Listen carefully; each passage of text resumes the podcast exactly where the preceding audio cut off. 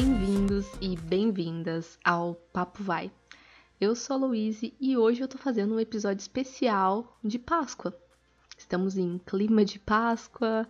Antes de falar sobre a Páscoa, sobre a origem e outras coisas, eu vou contextualizar e falar o que vem antes da Páscoa, que é a Quinta-feira Santa, Sexta-feira Santa, o Sábado de Aleluia, para então o Domingo de Páscoa.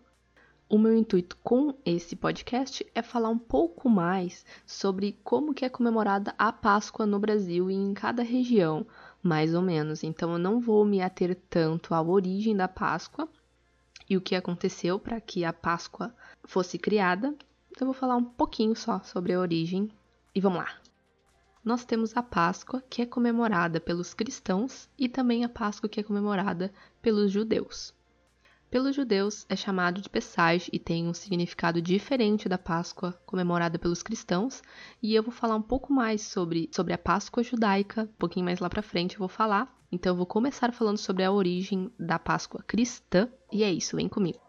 Antes da Páscoa cristã, nós temos a Semana Santa, então, nós também temos a Quinta-feira Santa, que na Quinta-feira Santa é realizado um rito, rito do lava-pés, como uma forma de relembrar o ato de Jesus de se abaixar para lavar os pés de seus discípulos no local em que eles tomavam a ceia. O ato, ele é entendido dentro da crença cristã como uma demonstração de um importante mandamento de Cristo, o de amar uns aos outros. Depois nós temos a Sexta-feira Santa, na Sexta-feira Santa, Jesus ele foi torturado e condenado à morte, e a tradição cristã ela costuma encenar esses acontecimentos em algumas peças teatrais nas escolas, que nós chamamos de Paixão de Cristo. Depois de Jesus Cristo ser condenado, ele foi crucificado em uma colina conhecida como Gólgota. Depois da Sexta-feira Santa, temos o Sábado de Aleluia e depois o Domingo de Páscoa. O domingo de Páscoa foi o dia em que Jesus ressuscitou. Agora, um pouquinho do Pessage, que é a Páscoa judaica. A Páscoa judaica, ela significa a libertação dos judeus no Egito. Então, a primeira Páscoa ela aconteceu no contexto da escravidão dos hebreus no Egito, e a libertação dos hebreus ela foi realizada por Moisés logo após a execução das dez pragas no Egito. E a Páscoa no caso o Passage, que significa passagem, eles contam que o anjo da morte, ele ao invés de parar nas casas dos judeus e levar suas crianças, o anjo da morte ele passou, então Passage, ele passou por cima das casas dos judeus e não levou nenhuma criança. Então por isso que é comemorado a Páscoa, que foi o momento da libertação dos judeus. Agora que eu já falei um pouco sobre a origem, falar um pouco sobre a data, que de ano em ano a data muda. A data da Páscoa é celebrada no primeiro domingo após a primeira lua cheia, que ocorre depois do equinócio de primavera ou outono, dependendo do hemisfério. Então, a Páscoa pode acontecer entre 20 de março e 21 de abril. Vamos falar então um pouquinho como que é a Páscoa no Brasil, o que acontece em cada região. Bom, a Páscoa ela é muito comercial, então em todos os mercados e em várias feiras nas cidades uh, pode se encontrar ovos de chocolate, barras de chocolate.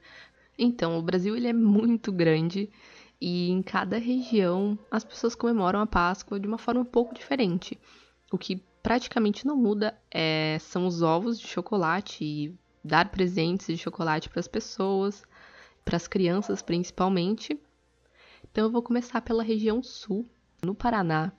Como existem bastante imigrantes e descendentes ucranianos, eles fazem o Pashka, que é um pão caseiro que ele deve receber uma bênção na primeira missa do domingo. Na região sudeste, existe a tradição da malhação de Judas, né, que ela foi trazida pelos portugueses para cá. Então, o que acontece? Eles passam pela cidade com um boneco, um boneco forrado de serragem. Eles passam com esse boneco pelas ruas, eles batem no boneco e eles ateiam fogo ao boneco, uh, como se fosse Judas, né? Judas foi quem entregou Jesus Cristo aos soldados que o levaram para ser crucificado. Ainda na região sudeste, existe uma comunidade grega que se concentra principalmente nas cidades do Rio de Janeiro e de São Paulo e que eles têm essa, esse costume de também pintar os ovos, cozinhar os ovos e colori-los. E aí eles também fazem uma coisa que cada um pega um ovo cozido e colorido, faz um pedido, cada pessoa, né? Então elas batem os ovos e quem continuar com o ovo intacto vai ter o seu desejo realizado. No centro-oeste, mais precisamente na cidade de Goiás, acontece a procissão do fogaréu, que é uma tradição que nasceu na Espanha e em Portugal também e foi trazida pelo padre espanhol João Perestelo Espinola. E esse ritual, ele começou mais ou menos em 1745 e ele revive a paixão e a morte de Jesus Cristo. E o que acontece é que à meia-noite de quinta para sexta-feira, isso antes da Páscoa, antes do domingo de Páscoa, homens, que são chamados de farrícugos, eles saem em uma procissão com tochas e acompanhado com o som de tambores, e a cidade fica completamente escura, e o ritual representa a penitência e a condenação pública de pecadores.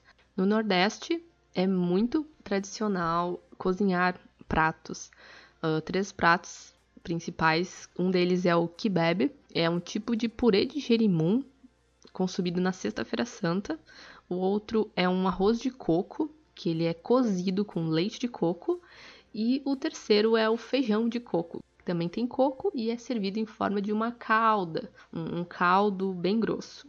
No norte existe uma procissão que se chama Procissão do Senhor Morto, em que uma pessoa, um, uma pessoa que encena ser Jesus Cristo, ela é carregada durante uma caminhada e junto com ela vão algumas pessoas que têm dores.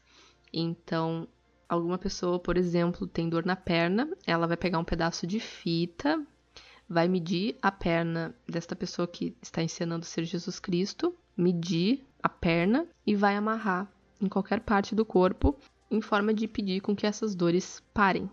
Bom, falei um pouquinho sobre cada região do Brasil, mas o que acontece muito são os mercados recheados de ovos de Páscoa, cestas de Páscoa, temos também coelhos que são coelhos de chocolate. Existem algumas coisas que as crianças fazem, como a caça aos ovos, em que os pais ou os responsáveis pela criança colocam pegadas de coelhos no chão e a criança vai procurando, aí ela acha chocolates, ela acha ovos de galinha colorido, então ela vai buscando seus chocolates. Também elas podem, na noite anterior, no caso no sábado de aleluia, elas deixam uma cesta para que o coelho vá lá e coloque os ovos de chocolate.